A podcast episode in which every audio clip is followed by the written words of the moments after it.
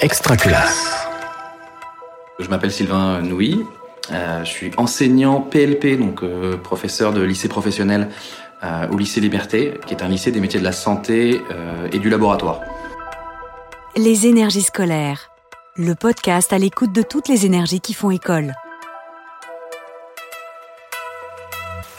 C'est un lycée qui se trouve en Seine-Saint-Denis, plus précisément à Romainville, qui est un ancien territoire d'industrie pharmaceutique. Je suis référent décrochage scolaire depuis 4 ans euh, et j'organise euh, euh, plusieurs événements au lycée qui sont en lien avec le monde professionnel que je connais de ma, de ma vie d'avant-prof et aussi de, voilà, par la spécificité de ce lycée qui est d'accompagner des élèves vers le monde professionnel plutôt assez rapidement. Donc du coup, voilà, de, de trouver un peu des liens entre les deux. Article 1 est une association qui se base sur l'article 1 de la Déclaration des droits de l'homme, à savoir les hommes et femmes naissent libres et égaux en droit, et donc du coup lutte pour une forme d'égalité des chances euh, entre tous les étudiants, tous les élèves, euh, tous les enfants, on pourrait dire, euh, de, France. Et l'association Article 1 s'est développée dernièrement autour de cette notion de compétence et d'essayer de redonner de l'estime et de la confiance dans les élèves et d'arriver surtout à, faire en sorte que les élèves prennent conscience des compétences qu'ils ont, même si euh, la compétence euh, peut être euh, euh, le sens de l'organisation quand ils organisent une fête avec, euh, avec des amis à la maison. Euh, il y a donc une intervenante d'article 1 qui est là, qui est Océane, qui a eu le même parcours que nos élèves, c'est-à-dire qu'elle a fait un bac ASSP en lycée professionnel pour ensuite se réorienter un peu plus tard. Qu'est-ce que tu fais avec euh, ta famille, euh, tes amis, en dehors euh, des cours Bah, je sais pas, on va dire sortir au cinéma. C'est le plus souvent Bah que je oui, fais ça. bah, tu peux le mettre, sortir au cinéma, parce que ça développe des compétences. Des, Bah, gestion du temps. Bah voilà. Et Océane et Article 1 invitent des bénévoles du monde du travail. Euh, donc Charlotte, euh, qui est en cours euh, de recherche d'un parcours professionnel après avoir fait un bac littéraire, euh, vient raconter son histoire et, euh, euh, et parler de son parcours à elle pour le mettre en, relation avec le parcours des élèves. C'est un atelier qui suit quatre thèmes, on va dire, autour des codes professionnels à avoir dans le monde du travail. La notion de compétence, la notion de parcours et donc de comment créer son CV et de mettre en valeur ses compétences, la notion d'observation, la capacité obser- d'observation et le ressenti qu'on peut avoir quand on est habillé de telle façon, qu'on parle de telle façon et qu'on a voilà, un- un- une image de soi qui va être euh, un peu analysée par la personne qu'on a en face, que ce soit un formateur ou un recruteur. Et aussi, euh, le quatrième thème, euh, c'est l'entretien de recrutement avec une vraie simulation d'entretien de recrutement la façon dont ces ateliers s'insèrent dans mon programme, elle est double. Il y a le côté éco-gestion, il est relié au monde du travail, à un chapitre sur le monde du travail qui englobe les contrats de travail, la rémunération, des notions et des savoirs qu'ils doivent maîtriser pour euh, l'examen d'économie-gestion.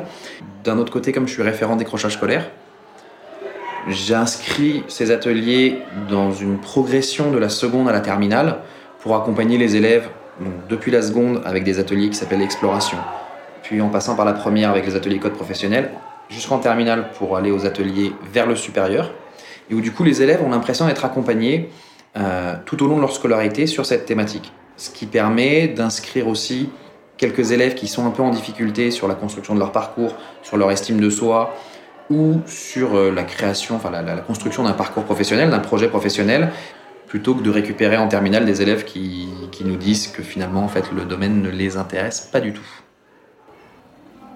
On voit plusieurs effets bénéfiques euh, de ces ateliers, notamment euh, le premier étant la confiance qu'un élève peut retrouver en son parcours professionnel, ses compétences et d'arriver du, coup à relier leur expérience euh, personnelle à ce discours des codes professionnels. Euh, un exemple d'un élève qui va rater un entretien de stage et qui donc va se rendre compte qu'en fait, effectivement, dans son discours, il a du mal à maîtriser certains codes et que c'est pour ça qu'il a raté. Donc il y a, une, il y a quelque chose de bénéfique, c'est qu'il y a vraiment un aspect euh, directement relié à leur expérience professionnelle et personnelle. Euh, sur la confiance en soi, sur l'estime de soi, on a beaucoup d'élèves qui ont juste du mal à caractériser leurs compétences, à, à, à conscientiser les forces ou les faiblesses qu'ils ont. Donc ces ateliers leur permettent de comprendre que bah, une personne timide euh, peut maîtriser les codes professionnels et peut très bien passer un entretien de recrutement et peut très bien faire une présentation orale devant 200 personnes tout en étant timide. Euh, du coup, on arrive à, à, faire aussi accrocher les élèves sur ce sentiment d'appartenance à la filière pro dans sa globalité, au secteur de la santé et du social, si on est sur notre lycée, et plus particulièrement à une classe et à une, classe en construction quand ils sont en première. C'est une classe, euh, voilà, ils sont plus en seconde, ils découvrent plus le lycée, mais ils sont pas encore en terminale, ils n'ont pas encore tous les objectifs euh, du baccalauréat. Donc euh, là, en classe de première, il y a euh, il y a le bon timing pour pouvoir façonner aussi un travail en équipe à travers la classe. Ces ateliers nous permettent également de faire un focus sur un aspect très particulier du monde professionnel qui est la maîtrise d'un langage. Et ça nous permet aussi de voir quel élève a un peu du mal, de pouvoir faire un peu de prévention sur euh, le raccrochage d'un élève, de pouvoir réussir à mettre en, avant un élève qui va connaître beaucoup de situations d'échec et qui là va réussir à s'exprimer, va réussir à euh, trouver une qualité ou une compétence dans ses échecs, etc. etc. Et donc on, je l'ai vu ce matin, pas dans le groupe dans lequel on était, mais dans l'autre demi-groupe. Il y a notamment deux élèves qui, que je suis de, en décrochage scolaire depuis deux ans. Euh, ces deux élèves étaient là à l'atelier. Ce sont les deux élèves qui ont le plus parlé. Parce qu'elles ont la possibilité d'exprimer leur ressenti euh, personnel face à un adulte en qui elles peuvent avoir confiance.